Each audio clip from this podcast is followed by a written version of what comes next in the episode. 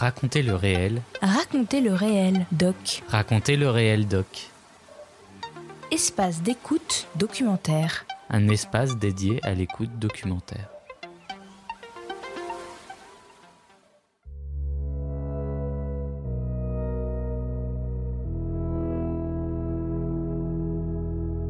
Chaque mois, Racontez le réel doc vous fait découvrir la diversité des formes sonores documentaires, des premiers gestes et des regards sensibles sur le monde qui nous entoure.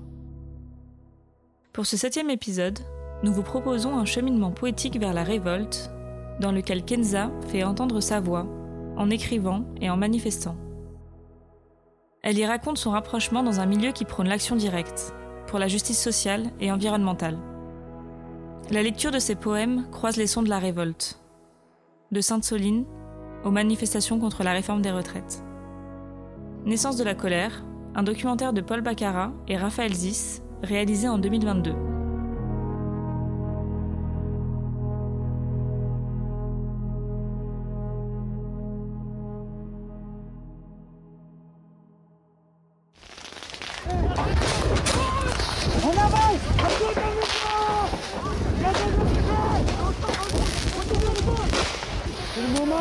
Si on ne réagit pas maintenant, ça sera trop tard. C'est le moment de tous les niquer. C'est le moment d'y aller. Sinon, ça sera trop tard, vous comprenez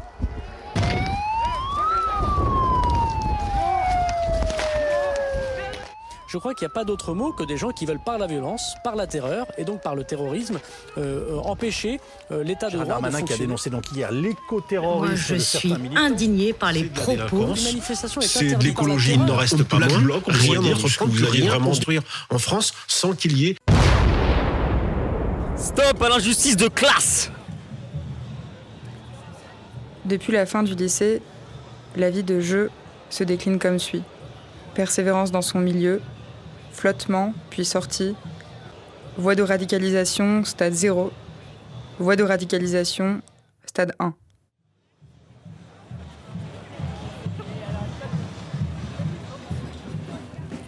La planète brûle, la colère gronde.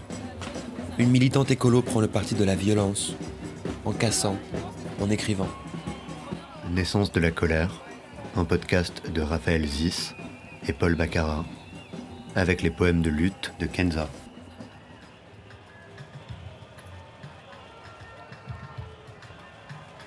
L'écoterrorisme, en fait, c'est un élément de langage. Et pour moi, c'est vraiment une manière de, criminaliser le mouvement écolo, qui est un peu en train de se massifier, de se radicaliser en même temps. Et euh, je suis allée à, Sainte-Soline en, novembre dernier. Et la manifestation, euh, qui aurait pu en fait être euh, à peu près pisse et à peu près pacifique s'est transformé en avancée front contre front entre d'un côté les manifestants et de l'autre côté les policiers qui voulaient pas du tout du tout qu'on avance en fait et chaque pas en avant était un pas de plus dans la criminalité quoi.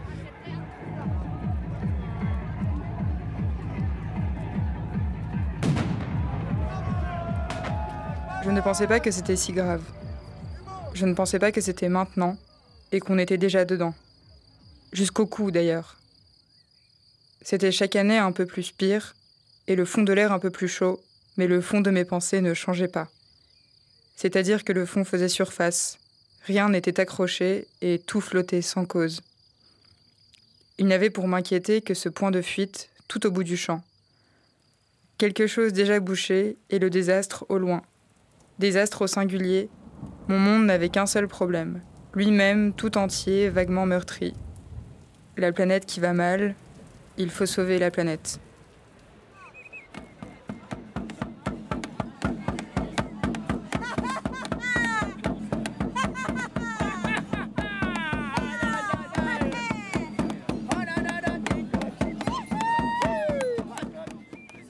Mon slogan est tout niquer avec méthode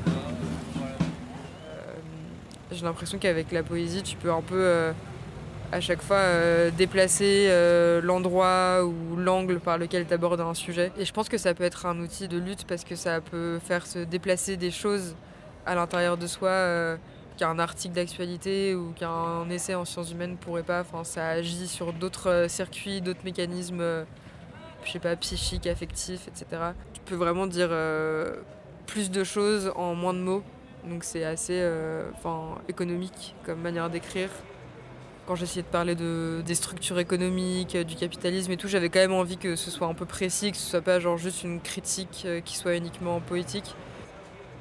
J'en suis arrivée à force euh, d'épurer un peu ce que j'écrivais à une forme très libre euh, ouais, qu'on pourrait rapprocher de la poésie.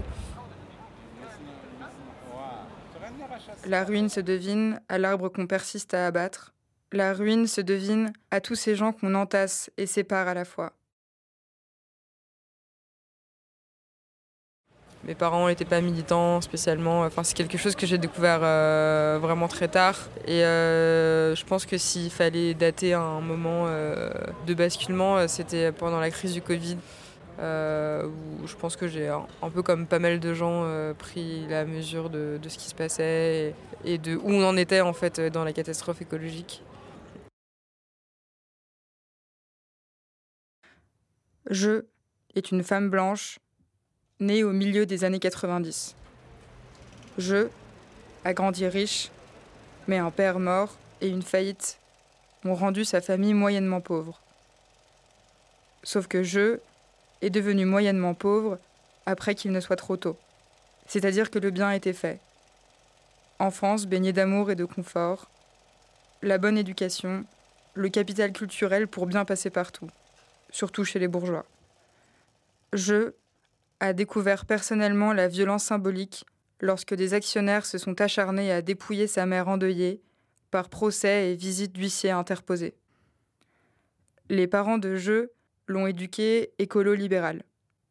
Aujourd'hui, Jeu est par la force des choses devenu écolo-anticapitaliste. Moi, j'ai l'impression de ne pas du tout avoir librement décidé de quand je devenais euh, un peu plus un peu plus sérieuse dans mon engagement militant, que c'est vraiment un truc qui s'est un peu imposé à moi. Et je pense que c'est vraiment un changement affectif qui a fait que, euh, intriqué avec des choses assez intimes euh, qui sont passées dans ma famille, avec euh, le, décès de mon père, qui nous a mis en fait dans une situation de, bah, un peu de déclassement social où on a vraiment changé de niveau de vie d'une manière assez brutale, enfin surtout pour ma mère. Et du coup, c'est aussi un moment où j'ai vraiment pris conscience de mon milieu, euh, de mon milieu d'origine, de la manière dont j'avais grandi.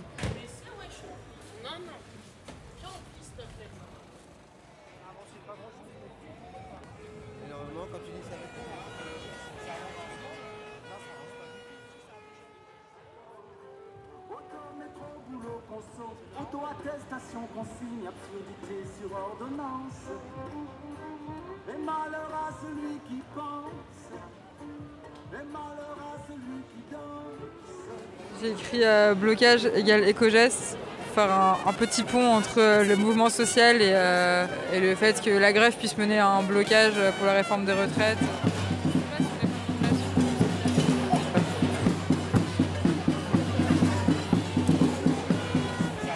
Euh, marchandises euh, des, ressources naturelles comme euh, l'eau. Et c'est important d'occuper tous les fronts en même temps. quoi.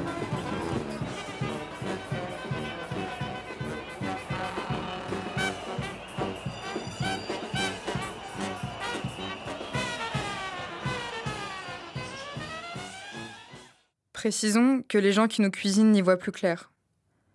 Des vagues de déréalisation leur ont lavé la rétine à la javel. Ils ne voient plus de près, ils ont des lumières d'années d'avance. L'avenir, le cap, l'objectif, l'horizon pâte. La terre entière pétrie, hachée, achetée, vendue par les mains qui ne sentent plus.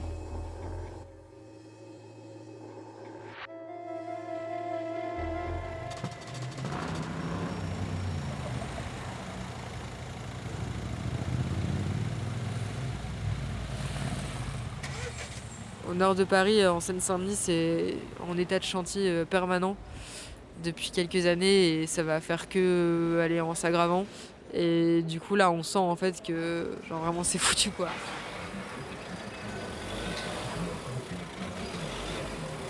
La ruine se devine dès que le verre tourne gris. Être au cœur de la modernité, une sorte de modernité un peu triomphante, exubérante, où tout est grand, hyper lumineux, euh, tout le monde est entassé. Euh, enfin, c'est vraiment c'est des formes de vie qui paraissent complètement disproportionnées en fait.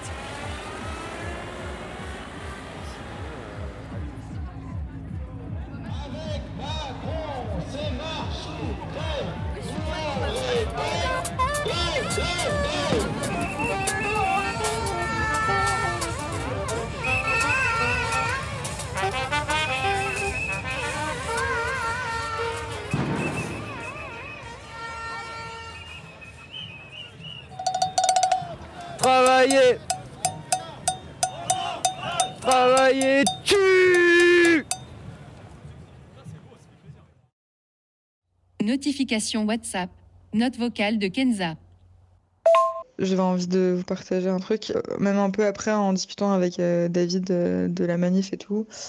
Je me disais, ça, pouvait être un peu une erreur, l'engagement militant, de le faire uniquement dépendre de la réussite de tes actions, et qu'il y avait un truc hyper important qui était juste de restaurer en quelque sorte la dignité du présent. Et ouais, j'ai vraiment cette impression-là que que je m'engage pas uniquement pour la société qui pourrait advenir ou pour le monde qui pourrait advenir, mais aussi juste euh, pour, euh, pour retrouver cette dignité qui nous est complètement euh, ôtée par le, le, système capitaliste, le travail capitaliste, les relations sociales dans une société capitaliste. Mais c'était cool d'avoir une première manif qui soit vraiment pisse, sachant qu'elles le seront sans doute de moins en moins parce que bah, moins on est, plus ça tape vu que ça se rajoute un peu à un agenda de mouvement contre la réforme des retraites, euh, ça crée vraiment un terrain propice à une mobilisation de masse. Et bah, du coup, c'est super réjouissant. Et j'espère être surprise en fait. Et, et vivre quelque chose de nouveau. Juste toi et moi. Brûler l'état. Le reste attendra. Brûler l'état sous l'œil des caméras.